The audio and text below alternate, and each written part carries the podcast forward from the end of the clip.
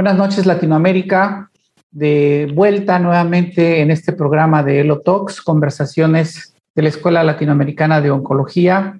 Esta noche tenemos un invitado muy especial, el doctor José Enrique González Nogales, que es eh, un egresado del, Instituto Nacional de Cancerología de la Residencia de Oncología Médica aquí en la Ciudad de México y que bueno, ha tenido una carrera muy importante regresando ya a su país. Él se encuentra trabajando como jefe del Departamento de Oncología Clínica en em, La Paz, Bolivia. De igual forma, él ha tenido, eh, él es miembro de la directiva de la Sociedad de Cancerología de La Paz y miembro del Consejo de Latinoamérica de ASCO de 2021 al 2025. José Enrique, muy buenas noches. Muchas gracias por aceptar la invitación a esta, para esta entrevista y esperemos que sea de mucha utilidad. José Enrique nos ha planteado, bueno, vamos a, la dinámica, va a ser que vamos a hablar un poquito de la situación de, de Bolivia y posteriormente él como un experto en, en cáncer de, de recto quiere exponer eh, cuál es la situación, cómo abordan ellos a sus pacientes allá en, Bolivia. Eh, va a presentar un caso clínico y posteriormente una revisión de esta enfermedad. Eh, José Enrique, nuevamente, muy buenas noches. Muy buenas noches, doctor Francisco. Realmente yo soy el agradecido por la invitación de la Escuela Latinoamericana de Oncología. Realmente, desde lo que hemos salido del Instituto de, Nacional de Cancerología de México, pues nosotros hemos abierto una sede hacer bastante por esta patología que está en ascenso. Y pues eh, nuevamente agradecido por esta invitación y pues cuando usted diga podemos empezar ya el caso clínico y la dinámica va a ser entre que vaya presentando el caso clínico, voy a ir hablando de la realidad de los datos que tenemos actuales en cáncer en Bolivia y a partir de eso en qué estudios se ha ido participando y al final a modo de anuncios este eh, realmente los pequeños pasos eh, de algo que podría ser bien grande respecto a, la, a, estudios colaboracionales a de Latinoamérica, eh, colaborativos. Eh, bueno, doctor, voy a adentrarme con el tema. Nuevamente, agradecimiento por la invitación. Muchas gracias por la invitación. El caso clínico va de la mano de un paciente de 74 años de edad que no tiene antecedentes eh, de cáncer en la familia, un paciente que tiene un índice tabaco moderado y una hipertensión arterial eh, realmente controlada con en el abril. Un paciente que desde octubre ha iniciado con sangrado transrectal, pérdida de peso, al tacto rectal una lesión exofítica sangrante dependiente del resto llano. En la colonoscopía de julio del 2021, un tumor eh, que va desde el margen anal a los 8 centímetros, elevado, multilobulado, sangrante, nata y fibrina. El reporte de patología, un adenocarcinoma moderadamente diferenciado y el antígeno carcinombrionario dentro de parámetros. Eh, aquí podemos ver la colonoscopia, realmente es un tumor aparatoso que va desde el recto, se extiende hasta la región anal. Más propiamente del recto va a abarcar la pared lateral y la pared posterior. Esa es la colonoscopia de ingreso. Un poco de recuerdo anatómico, esto va a ascender al recto bajo, al recto medio. El compromiso es significativo, así es que vamos a hablar bastante. Si es que sería un candidato de PNT o en todo caso que es esta modalidad de tratamiento. Eh, Vamos a aprovechar la situación de esta diapositiva para asentar los conocimientos respecto a qué es lo que se publica eh, o cómo se ve a Bolivia eh, en relación a la incidencia de casos nuevos. Y pues, eh, según la OMS, según el Globocan, 137 casos por 100.000 habitantes nuevos, es lo que se ha podido obtener según la última actualización del 2020. Eso nos coloca muy por debajo de la mitad de lo que son los demás países de Latinoamérica. Pues el primero vemos que es Uruguay, el último Guatemala, pues ahí está Bolivia con 137 casos en incidencia. En esta diapositiva se ve la mortalidad, 82 casos por 100.000 habitantes. Ya estamos en la parte medial tomando en cuenta que los países de Uruguay, Cuba, Argentina son los que tienen mayor cantidad de mortalidad por 100.000 habitantes y ahí está Bolivia con 82. En esta diapositiva que nos gusta siempre asentar los conocimientos en todas las exposiciones en el INCAM, pues claramente podemos ver todas las eh, los tipos de cáncer en Bolivia ya, este, según datos del GloboCan, y es importante destacar que eh, para los datos que se tienen de la OMS, el cáncer de cuello uterino asciende a más de casi 1.700 casos eh, por año eh, el cáncer de cervix figura como la primera causa en incidencia y también en mortalidad en Bolivia. Eso pues son los datos que están visibles hacia el exterior. Cáncer de próstata, eh, ya para varones, eh, es lo que sigue. Cáncer de mama y de ahí pues el colorectal va muy por debajo de las cinco primeras causas, tanto en incidencia como también en mortalidad. Eso es lo que se tiene a nivel global. Sin embargo, vamos a ver que la situación cambia y es donde voy a explicar un poquito cómo es eh, los sistemas de salud en Bolivia. Eh, vamos a tener para el cáncer colorectal de 627 casos cada año diagnosticados y pues realmente a pesar de que es significativo y vamos a hablar de cáncer de colorectal, en la parte de, cáncer de cuello uterino es interesante ver casi asciende casi 2.000 casos eh, nuevos cada año y pues seguido el cáncer de mama con 1.500. En la siguiente diapositiva, ya hablando de la mortalidad, que es esta, eh, podemos ver que el cáncer de cuello uterino casi la mitad van a fallecer por esta enfermedad. un, un problema que impacta la salud pública aquí en Bolivia eh, y pues el cáncer de mama está por debajo de los 5, es, es entendido porque tenemos más moléculas, tenemos oh, mejores equipos multidisciplinarios, en todo caso diagnóstico también es más temprano, son pacientes que como se ve en la realidad del exterior, pues ya llegan a vivir muchísimo más. El cáncer colorectal con 387 casos, según este análisis de Globocam. Esta corte es muy interesante porque aquí ya se ve un poco más la realidad de lo que lanza el Ministerio de Salud hacia el exterior como los datos y eso quizás este, va a ir un poco, va a ir cambiando la realidad si es que vamos a hacer el análisis de los sistemas de salud. ¿A qué me refiero?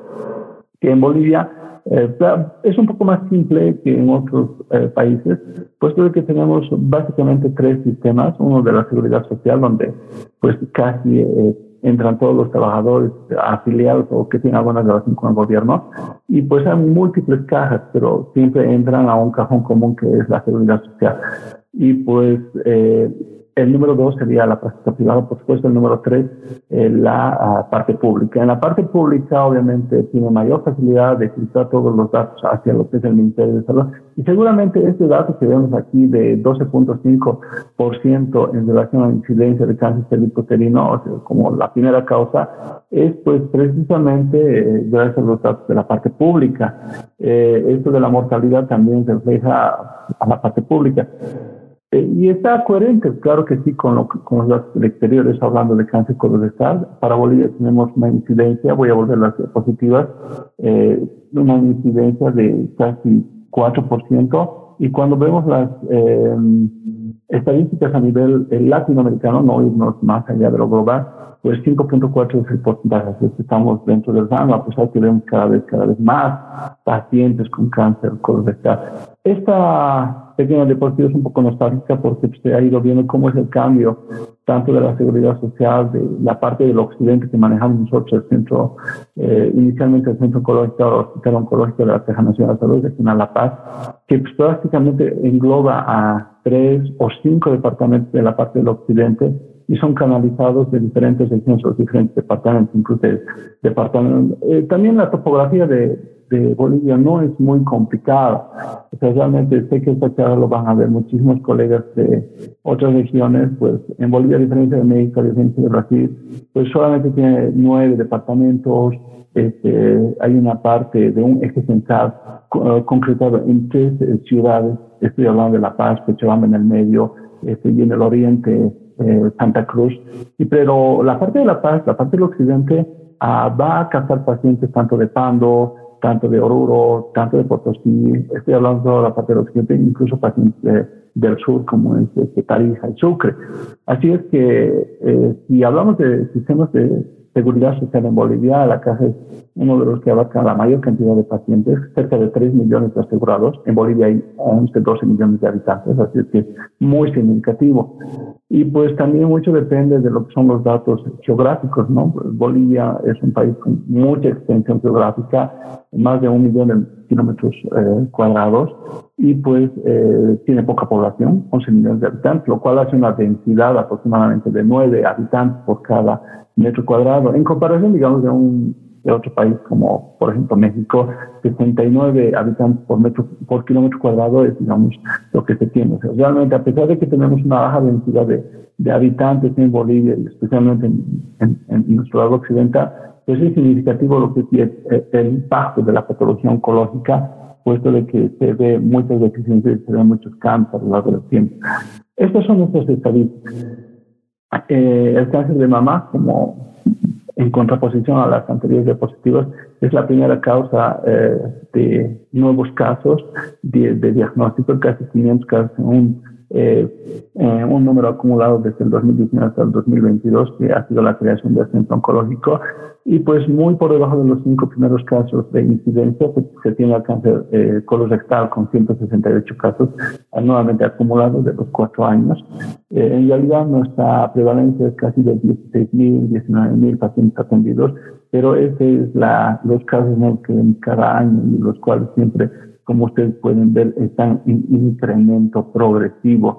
En esta siguiente eh, gráfica de varios podemos ver nuevamente posicionamos al cáncer de mama, luego sigue el cáncer de próstata, el cáncer de cuello uterino, y en la última diapositiva de lo que es la parte del centro oncológico, del orden oncológico, tengo una descripción que por el sexo, pues precisamente el cáncer colorectal se encuentra de las primeras cinco causas en cuestión de incidencia y ya por debajo de las cinco causas, el cáncer colorectal representa este, casi la sexta con 94 casos por año.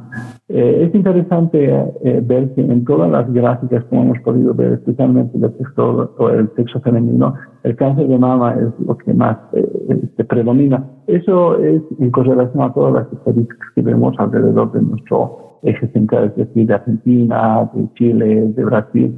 Y pues quizás esto va a ir tratando en la parte pública y los datos van a ir cambiando según lo que se vaya exponiendo al boca. Dentro de un pequeño análisis del, del, caso clínico, esta diapositiva es bien corta solamente para saber que el sangrado está, pérdida de peso, el dolor abdominal, son las principales causas o este, investigado en 21 centros de este, Gran Bretaña, eso no hay duda alguna. Esta otra diapositiva es interesante para ver que a pesar de países desarrollados, este estudio ha sido realizado en Estados Unidos, o sea, países donde tienen un buen sistema de tamizaje, pues eh, siguen siendo diagnosticados hasta un 80% de pacientes con sintomatología. Tamizaje solamente llega a 10% y emergencias un 7%. Así es que seguramente hay que trabajar muchísimo más, más aún en nuestros países, respecto a lo que es el tamizaje, respecto a lo que es la concientización de los pacientes para que se realicen su colonoscopia a partir de los 50 años, como dice la norma.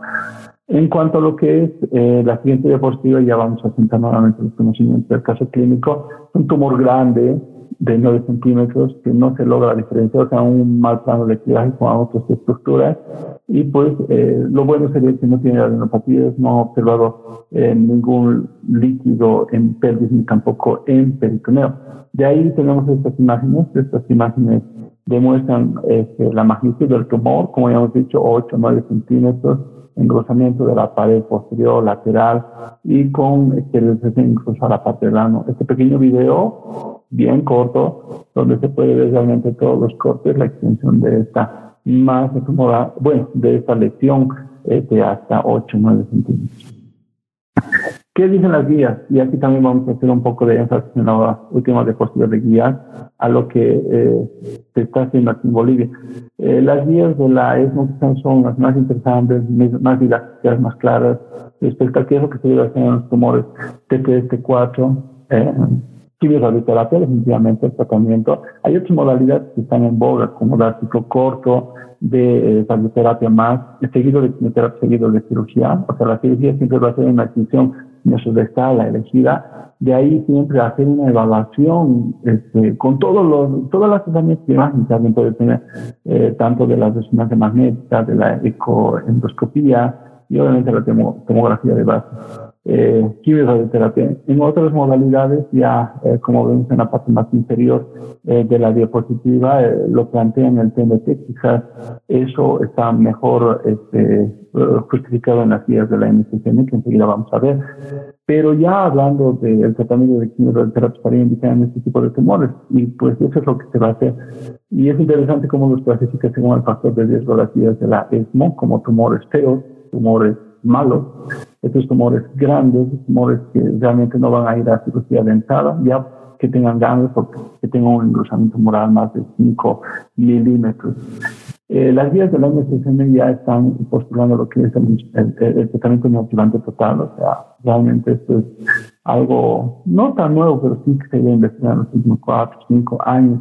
El hecho de dar quimioterapia seguido de quimioterapia seguido de cirugía, pues ha, abierto el panorama y ha puesto en discusión lo que se hacía antes de solamente dar quimioterapia y luego cirugía o en todo caso este, otro tipo de modalidad de tratamiento. Eh, sabemos que la concomitancia va a ir a la par de 5-fluoracil y capecitabina y pues eh, el tratamiento después de la eh, quimioterapia sería en este caso este, Folpox, Celox o en todo caso no como los tratamientos según las guías. Eh, esto es realmente bien corto, es eh, una consulta a los expertos según este artículo que es de la ASTRO, donde el tratamiento con quimioterapia es elegido en este tipo de tumores que no son operados de inicio. ¿Qué es lo que está pasando en Bolivia? O sea, realmente desde lo que llegado en el 2018 se han hecho una serie de comitivas, hemos formado parte de algunas, para este, poder sacar adelante estas normas y de diagnóstico, en realidad actualizadas, porque ya tenía otras, pero pues eh, realmente esto apenas se ha publicado el 12 de junio del 2023, tan reciente que todavía no ha llegado estas guías a nuestros centros, a nuestros hospitales, como para poder hacer la disposición, análisis, ajustes, porque sabemos que esto implica este, responsabilidad, incluso em, clínica, una responsabilidad si es que uno no se eh, adherir a lo que son los manejos, a las normas que están publicadas en esto, eh, para futuros procesos, en todo caso. Así es que es importante conocer esto, no hacer eh, eh, situaciones fuera de la norma y un poco más estandarizar lo que es el tratamiento sobre todo en el paciente oncológico adulto. ¿Qué es lo que está pasando en nuestro en nuestro caso, se le ha dado quimioterapia, 53, más capecitabina, y la toxicidad realmente ha sido muy manejable. ¿no? ya, el diarrea, seguimiento a, ocasiones o en todo caso a grado 2, como indiqué, totalmente manejable. De ahí es donde se abre el abanico para definir eh, cuándo un paciente es candidato a un tratamiento neoadjuvante. Es fácil decir tumores T3, T4, pero eh, quizás ser un poco más específico en tumores T3, M0, con todos los estudios, es decir, nuevamente resonancia, ecoendoscopía, quizás sean unos pacientes que estén altamente seleccionados para que vayan a cirugía de inicio. Y pues eh, mucho depende de lo que va a ser el tratamiento de la fascia mesorectal y pues si es que se ha hecho una insta-estadificación de esto podría conllevar pues a una persistencia de enfermedad. Así es que realmente hacer un estudio exhaustivo antes de proponer una conducta quirúrgica de entrada pues sí es necesario. ¿Qué, para, ¿Qué pasa en nuestra realidad? ¿Qué pasa en nuestro en, casa, o sea, realmente pedir una resonancia demora, sobre todo cuando hay falta de gasolina en los insumos. Dos, este, pedir una eco este, también a veces no es factible. Realmente la saturación, como en todo lado del mundo, es máxima de los servicios de endoscopía, más aún vamos a pedir un estudio tan específico como esto. Probablemente demore el inicio de un tratamiento oncológico, ya sea radio o cirugía, en unas tres, cuatro semanas. Y pues realmente no es lo ideal, ¿no? Porque como ya se sabe, pues el timing es muy importante en todos los tumores y también en el cáncer de recto. ¿Qué es lo que justifica el tratamiento de quimioterapia? Pues precisamente el estudio alemán que todos los conocemos, de 823 pacientes, donde pues eh, no ha visto diferencias en términos de sufrimiento global, de enfermedad de la quimioterapia antes o después de eh, la cirugía, pero sí ha observado o ha estado asociado a una menor recurrencia pélvica, recurrencia lococesiona, eso en 6 versus 13% a un seguimiento casi hasta de 10 años, y pues eh, está totalmente justificado eso y con este otro estudio, donde si bien este estudio está hecho por cirujanos del 2020, hay que extraer lo bueno. Ellos siempre se van a abocar a operar al paciente de entrada. Quizás esto es un punto de discusión siempre, aún, aún teniendo guías, aún teniendo normas, pues los cirujanos a veces nos mandan a los pacientes directamente a operar para que le den un tratamiento complementario. Eh, obviamente, este ensayo pues, ha tratado de escoger muy bien a sus pacientes con todos los herramientas diagnósticas y a pesar de ello, uh, se postula y lo describen que hasta un 22% han encontrado grandes positivos, o sea, igual van a tener que recibir tratamiento ayudante con quimioterapia, ¿no? Y, eh, y el escenario de un paciente postoperado ya es diferente al que no se ha operado porque pues, ya las condiciones del estado funcional inclusive son este, menores. ¿Qué pasó con nuestro paciente? Pues hemos visto una respuesta parcial, un tumor de 4 centímetros clínicamente, sin embargo, en la tomografía hasta de 8 centímetros. Ha habido respuestas, sí, ya no es una lesión tan ulcerante, tejido friable, eh, sigue algunas zonas eh, ulceradas y pues hasta de 6 centímetros eh, cuantificados según la colonoscopía. El reporte de patología todavía es adenocarcinoma moderadamente diferenciado, es decir, ha habido una respuesta parcial. Y pues tenemos estas imágenes que podemos ver y pues aún mejor el video, que pues la lesión un poco ha ido eh, disminuyendo, pero sin embargo todavía es muy aparatoso con exteriorización eh, que hace la región anal.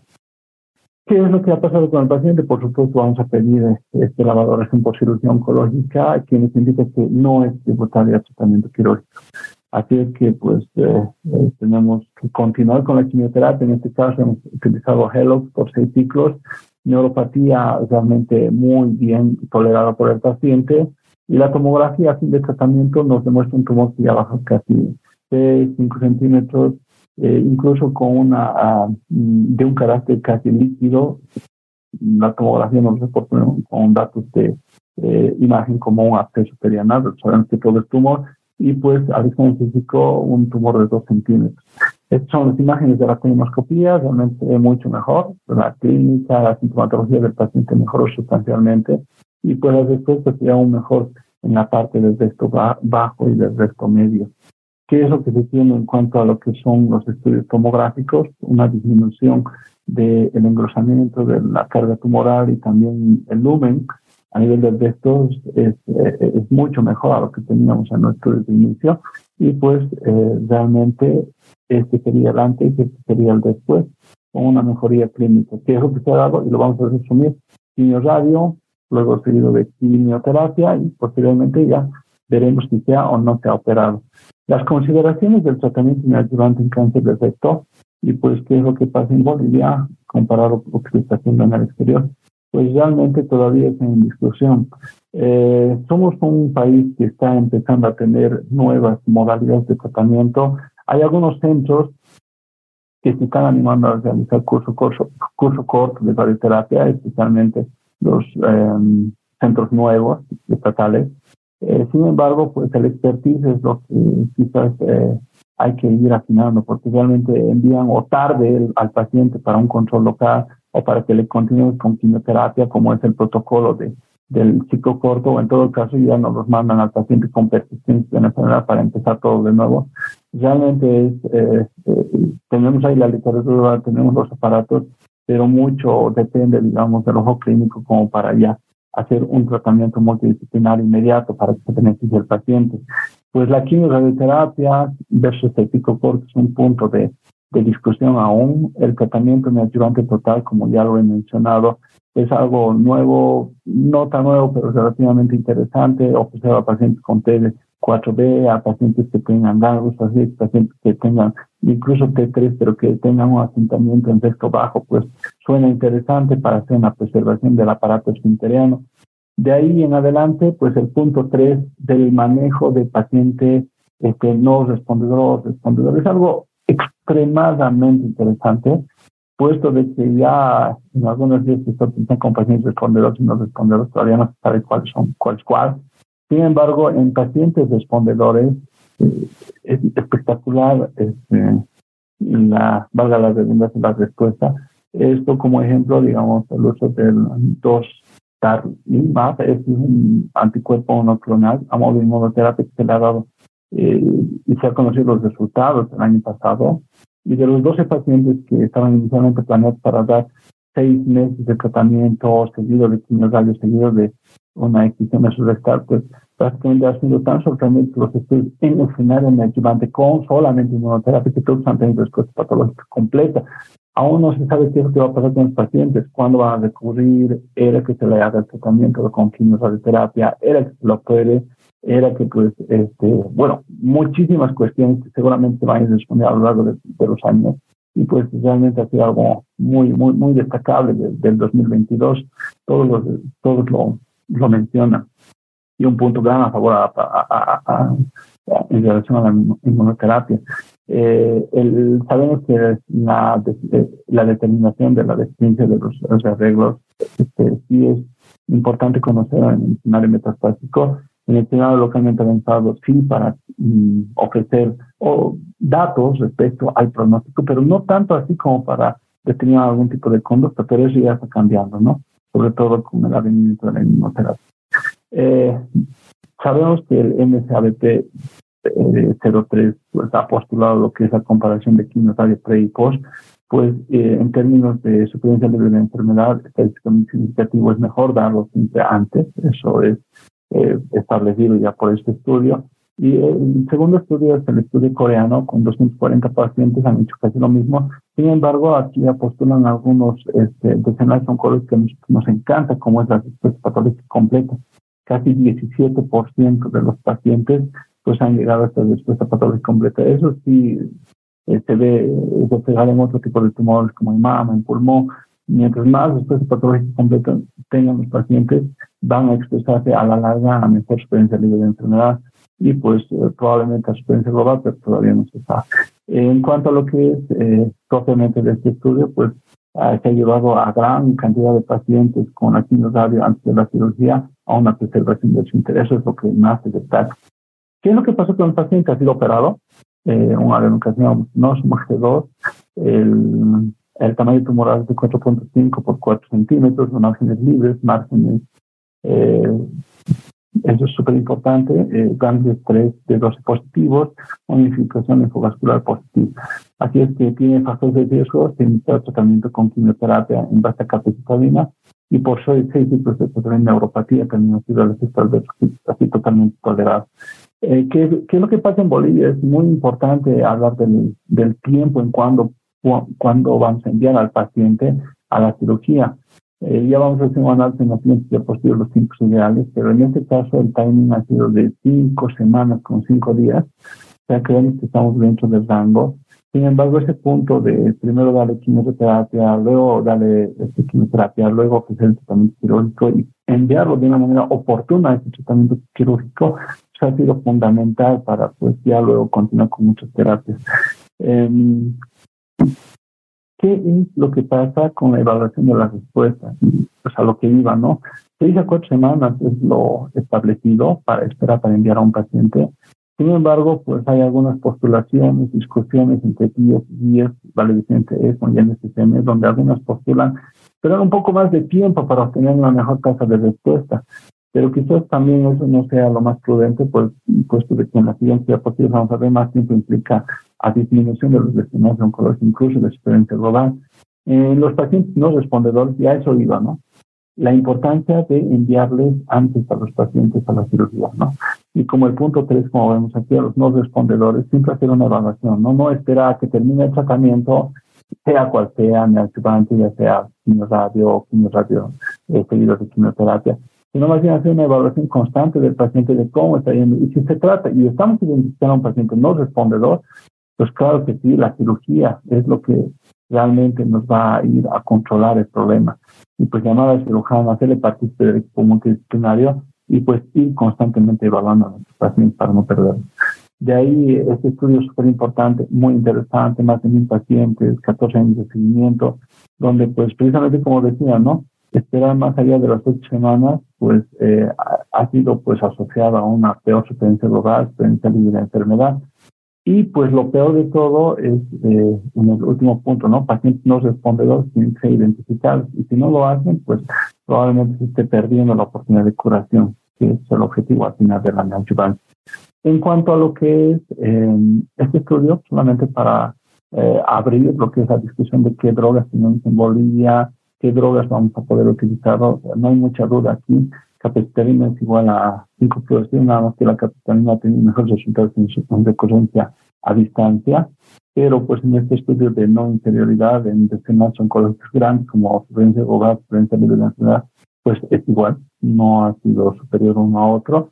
Y este siguiente estudio, pues, ¿qué es lo que se tiene que hacer? Tenemos las dos drogas, ¿no? La capitalina, el no hay ningún problema aquí en nuestro país, pero pues también eh, evitar no utilizar otra droga, como en este estudio ya desde el 2014, sumarle oxalipatina y dimetecam por querer obtener una mejor respuesta no es una buena idea, puesto de que se va a aumentar la toxicidad si los desenlaces hacen los mismos que desenlaces, no va a haber diferencia en respuesta patológica completa, no va a haber diferencia en que un paciente sea candidato a una cirugía preservadora de esfínter o una respuesta uh, tumoral efectiva. O sea, como unos puntos eh, quizás para nuestro país importante, no adicional inoxano, no platino. Y pues si bien contamos con bevacizumab de estas cuatro drogas de anticuerpos, este, antiangiogénicos y uh, anti ahí abajo, este, realmente el bevacizumab eh, no se debería idealmente dar en un escenario localmente avanzado. Hay algunos estudios fase 2 donde menciona que pues podría tener un discreto este beneficio sobre todo en casos de en respuesta patológica completa. Sin embargo, pues eh, se ha evidenciado un perfil tal vez como hipertensión durante la infusión, así es que eh, probablemente con un estudio fase 2 sea difícil postular como un tratamiento estándar, ¿no? Más aún cuando se tienen otras drogas eh, tan, de, de, una respuesta tan grande como es la inmunoterapia. A partir de eso, oh, continuamos. Esto es lo que tenemos en Bolivia. El INAME ha sido recientemente actualizado. El INAME es como la lista nacional de medicamentos esenciales. Eh, esto se ha postulado el año pasado en abril y pues ah, si bien teníamos una, un buen paquete para la seguridad social, para la Caja Nacional de Salud y las demás cajas aquí en Bolivia, pues esto ha abierto un poquito más el, el abanico de tratamiento para los pacientes, sobre todo con cáncer de próstata, vale decía, podemos utilizar viraterona, enzalutamida, aparte de las otras moléculas que teníamos, los TAGEL y demás. Y ya también podemos utilizar, obviamente, dentro del paquete erlotinib, que es algo realmente bien pasado, porque cuando vemos las guías, realmente el cáncer puede avanzar espectacularmente. Y pues eh, solamente cuenta con erlotinib casi, casi, casi nada, o realmente a unos 10 años atrás de lo que se hacía en otros países.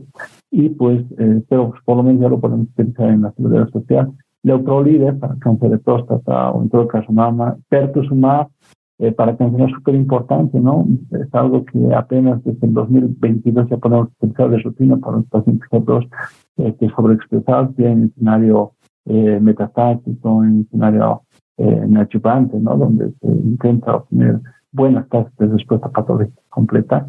Y de ahí en adelante utilizo también, por otro punto, pasopanib, ¿no? Para algunos tumores como sarcoma sinoviano o en todo caso para cáncer renal. De hecho, para el cáncer renal, hasta hace unos cuantos años solamente teníamos interferón ya. Pues aquí ya tenemos una droga, ¿no? Ya quizás en el futuro, con más actualizaciones, ya tengamos más drogas para poder hacer uso en este tipo de cáncer, ¿no? Dentro de lo que es la radioterapia, yo no soy radiooncólogo, realmente, pero voy a puntualizar algunas eh, situaciones es respecto a la discusión de que vamos a utilizar la terapia externa, INRT, 3D versus uno u otro, el curso corto, este, el curso convencional, cirugía sola. En todo caso, este, la quimioterapia eh, eh, también es un quimioterapia es un punto que se va a discutir constantemente según los estudios, el POLIS y el PROG. Eh, yo me he centrado más a la parte de la neoadjuvancia total y pues quiénes serían los candidatos para decir este tratamiento, es decir, da seguido de quimioterapia, entre otras quimioterapia seguido de quimioterapia antes de la cirugía. Los pacientes con un T4, T4B más propiamente, con un compromiso facial rectal, con una invasión venosa escamural identificada por todos los exámenes de estudio, o exámenes de extensión, perdón. Y pues, eh, como mencionaba anteriormente, esos pacientes que tienen un tumor T3 en el cero, porque tienen una localización difícil donde se tenga que hacer una eh, restricción abdominoperineal, pues probablemente sean los candidatos para uh, recibir un TNT en pro de obtener las máximas respuestas, que es modificar la conducta quirúrgica en determinado momento. Y pues eh, la siguiente diapositiva va en función a los últimos estudios, esto ya publicado en el 2021, el PRODIX 21, donde pues, en 461 pacientes se ha visto el rendimiento de este sistema TDT de sus eh, quimioterapia y libros de cirugía. Y en términos de suplencia libre de enfermedad, pues realmente hay un impacto estadísticamente significativo, hasta el 76% del 69%. Y pues eh, falta ver eh, a futuro cómo son los resultados en términos de supervivencia global. Hasta el momento no se encuentra ninguna diferencia. Eh, he hablado de radioterapia, he hablado de algunos puntos y pues este, hay pocos estudios donde realmente mm, están referenciados la parte de autores bolivianos a nivel mundial, seguramente va a crecer a lo largo de los años porque están excelentes este, profesionales con una visión de investigación, aparte de los excelentes que ya contamos y ya tienen las herramientas de, exteriorizar su experiencia en, ensayos multicéntricos, por supuesto. Pero este es un ejemplo donde ha participado un centro de radioterapia de aquí, de, de Bolivia, que hablando en Corselis, donde ha podido este, conjuncionar los datos eh, con otros países de Latinoamérica y han hecho análisis de tres puntos eh, de manera prospectiva de qué es lo que va a pasar dentro de los 10 cánceres más comunes que van a necesitar radioterapia, cuál va a ser el financiamiento total de los dos años de la inversión, cuál va a ser el cálculo a una proyección sobre todo a costos, eso hasta el 2030. Y es interesante ver que pues eh, realmente Bolivia está utilizando bastante radioterapia comparativa a los otros países casi 2.530 casos para cáncer de mama en radioterapia externa. Eso va a ascender hasta el 2030 una demanda de 3.370. Y para el caso que acabamos de ver, eh, colorecto, eh, de 399 va a ascender hasta 572 la necesidad de casos nuevos de tratamiento anual eso ya hasta el 2030. Es interesante ver que desde lo que llegue hasta lo que es la actualidad, 2023, ha pasado muchísimo en cuanto a la radioterapia, o sea, la masificación respecto al interés que ha tenido el gobierno de colocar diferentes centros de radioterapia, eh, ha hecho de que tengan ellos dos, uno en el alto, otro en la ciudad aquí, hay otro de tomoterapia y hay dos centros, pero prácticamente vamos a tener cuatro o cinco centros que van a poder ofrecer tratamiento con aceleradores lineales y también eh, tratamientos de braquiterapia. Eso quizás hace cinco años eh, no era viable, teníamos apenas una bomba de cobalto y pues algunos eh, centros privados de radioterapia que pues estaban funcionando a full pero a partir de eso, pues ahora ya tenemos un poco más de apertura. Los tiempos de espera para hacer terapia han eh, mejorado bastante, pero como se dice, ¿no? necesita más inversión, se necesita más visión y definitivamente la demanda va a ser aún mayor, ¿no? En comparación a lo que está pasando en Santa Cruz, comenzamos con colegas que pues prácticamente tienen disponibilidad de cuatro aparatos, uno actualmente no funcionando prácticamente tres aparatos funcionando de aceleradores para poder ofrecer tratamientos este, eh, en, todas las modalidades. Eh, ¿Qué es lo que va a pasar si no hacemos una buena gestión? Y esto, pues, donde ha participado este centro de Bolivia, se ha podido funcionar la información, va a quedar en rojo respecto a la necesidad de la arquiterapia casi todos los países. Quizás los únicos que se van a salvar va a ser Uruguay, ser Chile, van a verse saturados por la demanda y pues en relación a solamente la terapia externa, pues nuestro país también sigue en roja, al igual que Perú, al igual que Brasil, al igual que Paraguay. Y pues realmente la conclusión de este estudio con análisis este, financiero, económico, pues es el siguiente, ¿no? Más o menos de una población total de Latinoamérica para el 2020 de más de 500 millones de habitantes, y solamente 561 facilitadores de radioterapia destacan la poca cantidad de, de radiooncólogos y servicios de radioterapia a todo Latinoamérica, eso es algo que todos conocemos, pues se ha podido identificar más de un millón de casos nuevos de cáncer diagnosticados y para el 2030, ¿qué es lo que va a pasar? Y aquí está el dato rojo, ¿no? Se va a elevar hasta un 62.3% para radioterapia externa y 130% la demanda para braquiterapia, lo cual realmente es impactante y vamos a tener una inversión cerca de 800 millones de dólares. Vamos a tener que hacerla para poder cubrir esa demanda que se nos viene en los próximos años. ¿no? Eh, a modo de conclusiones, y pues realmente para ser un poco puntual, la primera parte de estas conclusiones va en sentido de que la demanda de todos los tipos de cáncer está en incremento. Es obligación de los gobiernos, incluido el de Bolivia, de forzar sus sistemas de salud para cubrir todos estos experimentos tanto en lo que hemos ido hablando en esta presentación, la parte de fármacos, en la parte de radioterapia y por supuesto también capacitación en cirugía. Del presente caso, pues es interesante hablar de que el tratamiento preoperatorio del cáncer de esto está todavía en evolución, no está eh, nada dicho y que se restablecerá más aún a los pacientes y lo que se viene es realmente muy prometedor. y determinar los objetivos en un equipo multidisciplinario, ¿no? Lo que decíamos, cuándo llamar al cirujano, cuándo traerlo, hacerlo partícipe, sobre todo en pacientes no respondedores, y es algo que suena muy interesante y que estará acostumbrado a realizar. Eh, un poco de anuncios, dije que verdad, realmente hacer una serie de, llenar una serie de formularios como voluntario de sociedad tan importantes como la de ASCO, pues eh, ayuda a poner a nuestro país en foco, en la lupa, puesto de que nos ayuda a abrir las posibilidades. Es lo que ha pasado este, desde el 2021 hasta el 2025. se ha realizado la construcción del Consejo Latinoamericano de Oncología. Grandes especialistas de toda Latinoamérica este, están participando en este consejo y pues algunos productos ya se están viendo. Uno de ellos es este, el International Court. yo realmente voy a destacar el trabajo que ha hecho Santa Cruz para adjudicarse este proyecto internacional de ASCO, pues ellos tienen todo el crédito, pero pues ya mencionar para el resto de la población que han tenido que pelearla muy fuerte con siete postulantes, de ahí cuatro finalistas, de ahí dos últimos donde se ha tenido que decidir a quién se va a dar y afortunadamente Bolivia está siendo beneficiado de esto por parte de la sociedad americana. Y pues ya estamos en, Digo estamos porque pues estamos siendo este, beneficiados de, esta, eh, de, estos cursos de capacitación que es inicialmente presencial, también virtual, y pues que van en semanas eh, hasta 12, 16 semanas, y con grandes especialistas de, Latinoamérica, también incluso eh, aparte de Nicolás, Sofía de Argentina, la doctora Guillén de este, España y también, por supuesto, la doctora eh, Silvia Allende del Instituto Nacional de Cancerología. Ha sido muy grato verla como facilitadora de este curso y pues realmente está equipado de una gran cantidad de profesionales a nivel global, obviamente de la mano del doctor Frank, para poder este, enriquecer los conocimientos en cuidados paliativos. Algo que pues realmente está muy bueno que está pasando en Bolivia. La otra es realmente lo que ha pasado en abril. Eh, hemos sido parte de la um, evaluación de múltiples trabajos de investigación de calidad en cáncer de mama metastásico, es financiado por Pfizer, pero pues con que cáncer ha participado intensamente respecto a esto.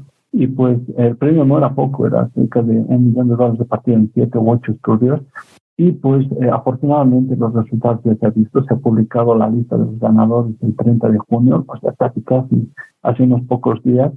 Pues eh, ha sido increíble poder calificar los estudios. Nosotros también como Bolivia hemos participado en la publicación de algún eh, Sin embargo, pues, obviamente nos falta un poco más de experiencia, nos falta un poco más de este, eh, visualizar muy bien los objetivos hacia dónde tenemos que ir. Pues por supuesto esto no quita que va a ser gran experiencia participar, saber cómo han presentado los colegas y pues estar muy felices de pues tanto que México, eh, Argentina, eh, Chile y también este, Perú y Colombia y Brasil se han aplicado dentro, están dentro de los siete este, premios que ha otorgado este, eh, Bueno, pues no voy a extenderme más. Muchísimas gracias, doctor Francisco. Muchísimas gracias, Iván, por la parte técnica. Y pues estoy a la orden de cualquier pregunta.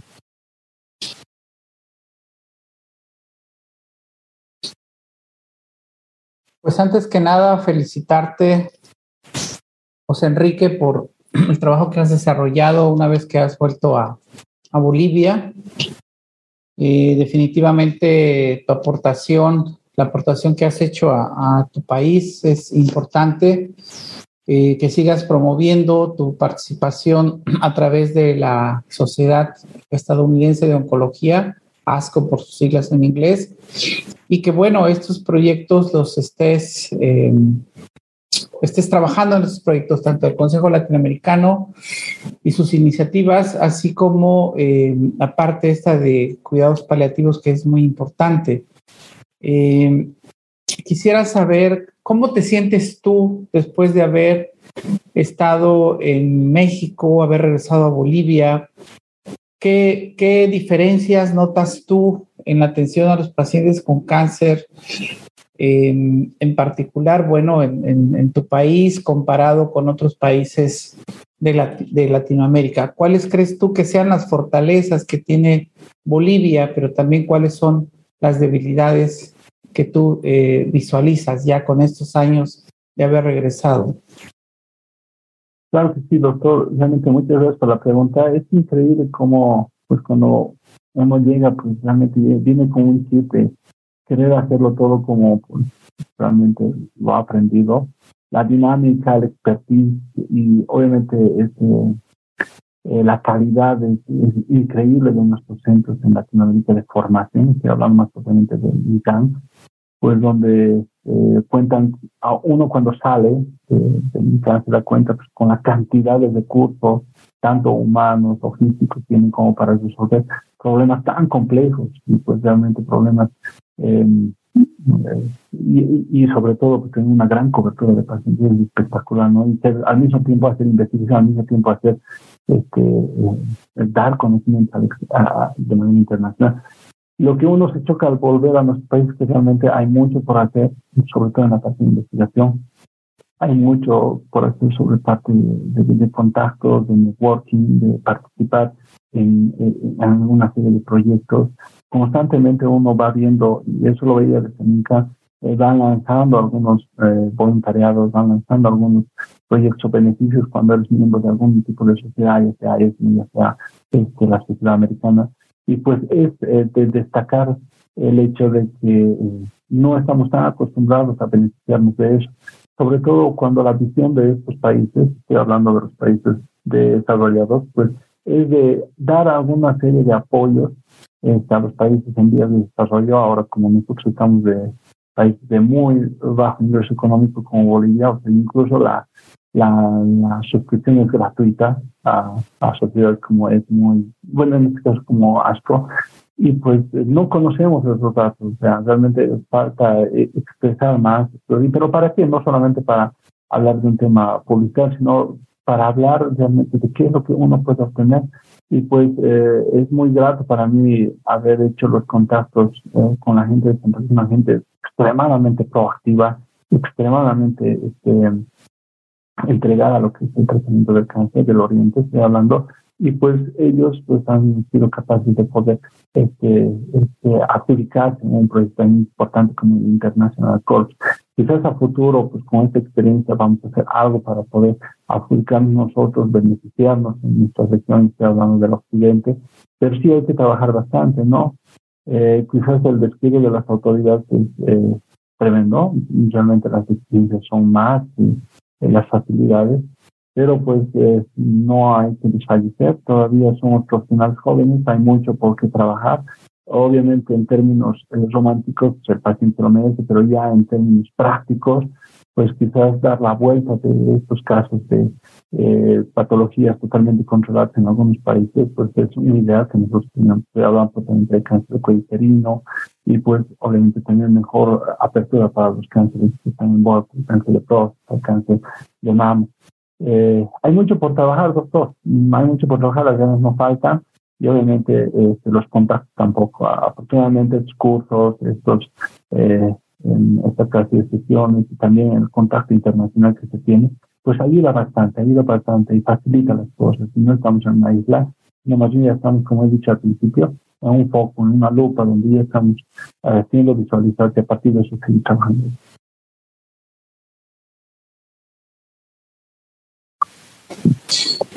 Bien, eh, José Enrique, eh, excelente. No sé si quieras agregar algo más, algún mensaje para los jóvenes oncólogos latinoamericanos de tu generación. Em, ¿qué, mensaje nos pudieras les pudieras transmitir más que nada a ellos en base a la, a la experiencia que tú has tenido al haber estado participando en estas colaboraciones internacionales? Claro que sí, doctor. Realmente tenemos estudiantes bastante externos. Eh, cada, cada vez que uno vuelve a, a, tener contacto con colegas jóvenes que están haciendo la primera especialidad o especialidad básica, pues vemos que sí tienen un chip asistencial muy bien puesto, pero quizás nos falta el otro chip, incluso a nosotros mismos, el chip de, de, la curiosidad. Eso solamente se va a obtener en centros de alta referencia. Nuevamente estoy mencionando al INCAN, el con estudios de, mucha categoría aquí en Sudamérica. Eh, y pues eh, les daría la recomendación de que sí o sí tener la oportunidad de pisar estos grandes centros porque les dan a uno el clic necesario como para poder avanzar, para poder hacer algo más. Y pues obviamente cuando uno vuelve al país no es que las cosas sean más fáciles, sino más bien los retos son más difíciles y la tolerancia al fracaso es aún mayor. Sin embargo, pues cuando uno ya sale a la lectura tiene una idea de cómo sería lo ideal y pues siempre este, tratar de hacerlo en nuestros países eh, increíblemente satisfactorio. Entonces ese sería el primer consejo. El segundo consejo, no se aíslen de las sociedades científicas. Realmente la politización a veces eh, incidencia a, los profesionales, el hecho de solamente limitarnos a la parte de asistencia también incidencia, sino más bien hacer un poco más y siempre tomar los contactos este, adecuados para poder avanzar, hacer estudios cooperativos. Es increíble que de un estudio salgamos a otro estudio. Actualmente estamos participando en uno de cáncer de testículo y pronto vamos a hacer uno de cáncer renal y pues siempre los, eh, el primer paso es difícil. Eh, a partir de ello, pues yo recomendaría también a los colegas que den ese primer paso, que se sumerjan en cuanto a lo que es la investigación y ver por qué no se puede hacer en su centro y pues no tomar una oportunidad para salir a la caso.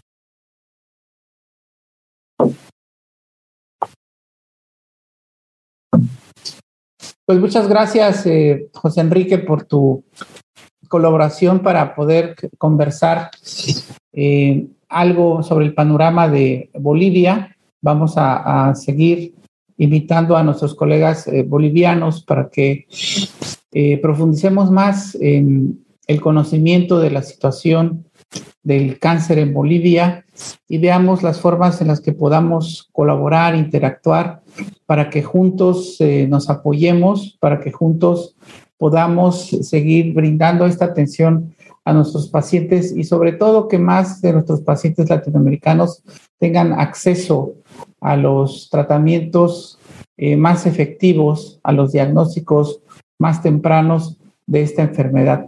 Muchísimas gracias, José Enrique, y un saludo a todos los colegas bolivianos y latinoamericanos a través de este programa. Muchas gracias. Buenas noches. Muchas gracias, doctor Francisco. Muchas gracias, Iván. Muy buenas noches. Buenas noches.